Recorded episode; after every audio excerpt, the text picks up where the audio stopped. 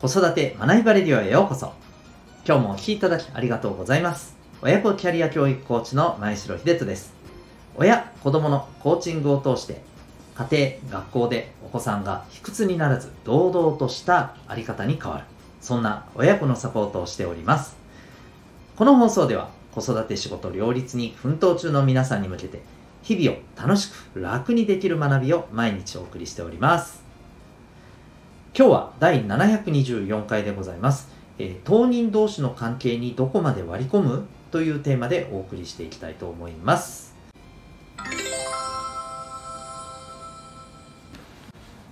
はいそれでは今日の本題なんですけど、えー、今日はですねまあ本当にこうどこまで割り込むのべきなのかっていうことでもやもやしてる方って多いと思うんですね。まあ、これはお子さん同士の関係でもそうですけどね。お子さんとまあね例えばお友達とか、うん、あとはまあ大人同士でもですね、えー、感じる時ってあるんじゃないかなと思うんですよ。人によっては特に。うん、で、まあ、それに対する、はい、あのこういうふうに考えていった方がいいんじゃないかというねお話でございます。うん、でえっ、ー、とですねまあ例えばこれってあのこう激しいコミュニケーションがなされてる時に感じると思うんですよね。激しいコミュニケーション、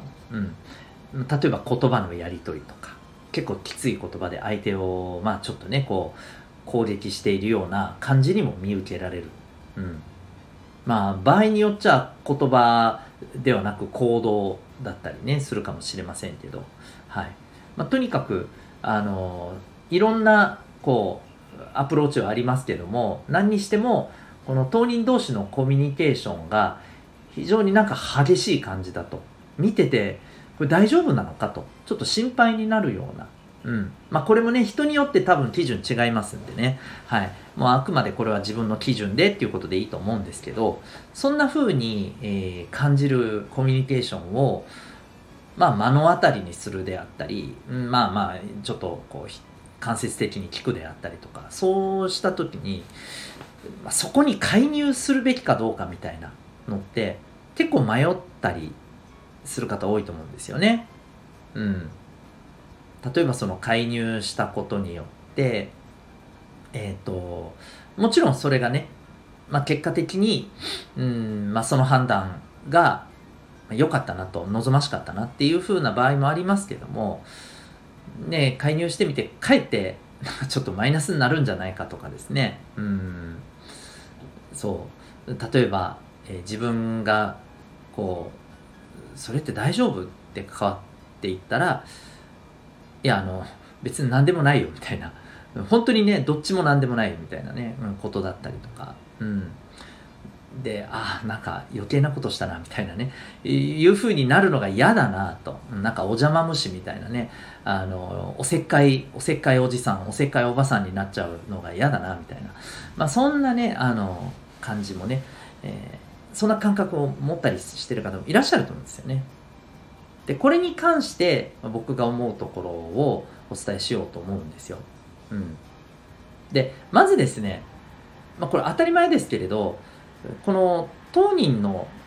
同士の、まあ、ことを、まあ、どれだけまずやっぱりあの理解するかというか知るかっていうところが大事ですよね。知ることが大事だと思うんですよね、うん、で明らかにいやいやこれって、えー、一方的にどっちかがどっちかをまあはっきり言うといじめてる感じになってるよねと、うん、そう。でどっちかがやっぱりこう苦痛を感じてるよねと。いうのがもう明確だなと思ったんであればもう迷う必要ないと思うんですよね、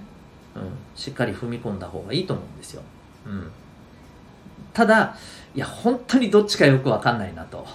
よく見ても分かんないな、うん、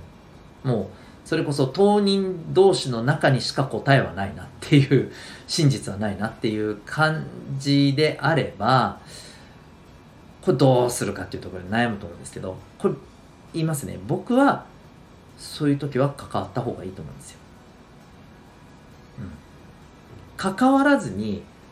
ね後になってあやっぱり関わっておけばよかったっていう事態になったりですね。またそうじゃなかったとしても大丈夫なのかなってずっとモヤモヤしたままいる方が僕はうん不健康だなと気持ち的にねメンタル的にねだと思いますだってこういうのが気になる人ってそもそもこういったコミュニケーションや人間関係の機微に対して比較的敏感だと思うんですよ。うん。そもそもそうじゃなかったらこんな風にね、あ、大丈夫かな、もやもやってしないと思うんですよね。うん。なので、えー、そんな状態をね、やっぱり長く持っておくこと自体が僕はそれこそストレスにもつながると思います。したがって、さっさとはっきりさせた方がいいと思うんですよ。だからまあ、あの割り込んでいった方がいいと思うんですね。ただ、まあ、割り込み方だと思います。うん。そう。それはダメだよ。ちょっと何やってんの？喧嘩しないでみたいな。もう、もうそれだとなんか決めつけって感じになっちゃうじゃないですか。相手からするとですね。うん。なので、えー、そのやりとり自分はちょっと気になるんだけど、大丈夫？みたいな。うん。あくまでえ違うかもしらんけど自分はちょっとそれが気になるよ心配だよ不安だよっていうこうあくまで自分はこう見えてますというメッセージで、えー、切り込んでいくのが僕はいいと思うんですね。そうすることによって、うん、まあそれこそ違うかもしれんけど私はそう感じてるっていうふうに相手にもしっかりと余地を残して、えー、こう関わっていくわけじゃないですか。うんで、その上でですよ。うん。こう、相手の方が、どちらも双方ともですね、いやいや、全然、あの、これ、別になんともないよ。全然平気だから気にしすぎだよっていう感じだったら、ああ、本当に大丈夫なんだなって、えー、いうふうにね、考えてもいいかもしれませんし、うん。まあ、もしくは、えー、明らかに、ん？これはなんか大丈夫って言ってるけど、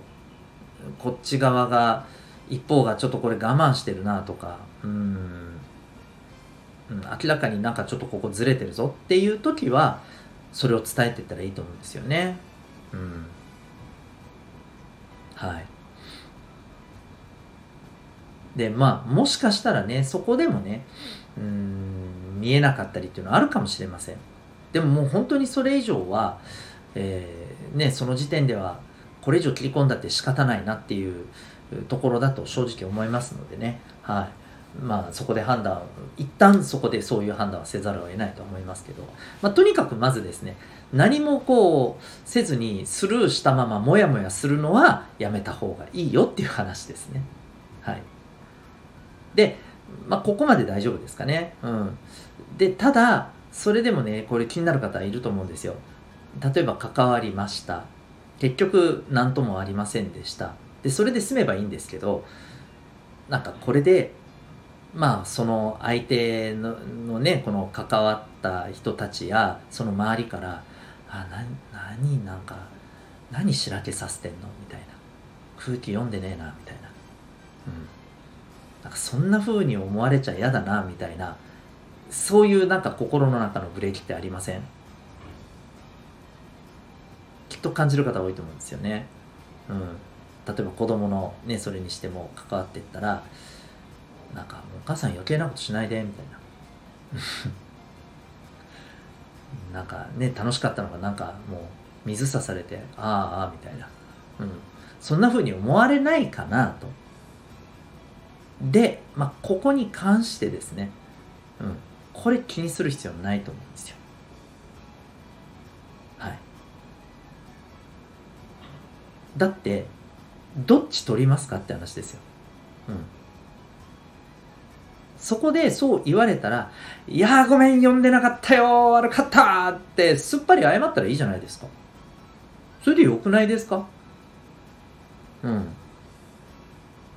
少なくとも、まあ失敗したとは思うかもしれませんが、でもそれで、ああ、次からはこのぐらいだったら大丈夫なんだなっていう、えー、一つのデータが取れたってことになるわけじゃないですか。それで良くないですか？うんまあそれでその場はちょっとええー、ってねいう空気は作っちゃうかもしれないですけど、まあ、どうせですねあのそのぐらいお互い激しくやり合ってても楽しくいられるっっていう人たちだったら子子たちだったらぶっちゃけあんま気にしないですよ。その場はねちょっとね一瞬しらけたって空気は漂うかもしれません。でもそんなの後まで引きずりません。だからあのごめんなさいってこっちも言ってそれで終わりです。はい。その後あの時あこういうことしたよねとか蒸し返してきませんよ。逆に言うとそこまで蒸し返してくる人だったらむしろそっちの方が問題だと思いますけどね。うん。はい。そんなこといちいちまだやるわけ蒸し返すわけっていうふうに逆にあの思ったらいいと思いますけどね。うん。まあまあはっきり言ってしまえば気にしすぎだと思います。そこまで気にする人多分いないと思いますはいですので、えー、気になるんであればですねちゃんと当人同士の間に割り込みましょうこれが大事だと思いますというのが今日の結論です。えー、まあ、こういった場面がですね、お子さん、あるいは大人の方でね、えー、目の前でそういうことがあったりしてて、どうしたらいいかなと思ってる方いらっしゃいましたら、何かしら参考になりましたら幸いでございます。ありがとうございます。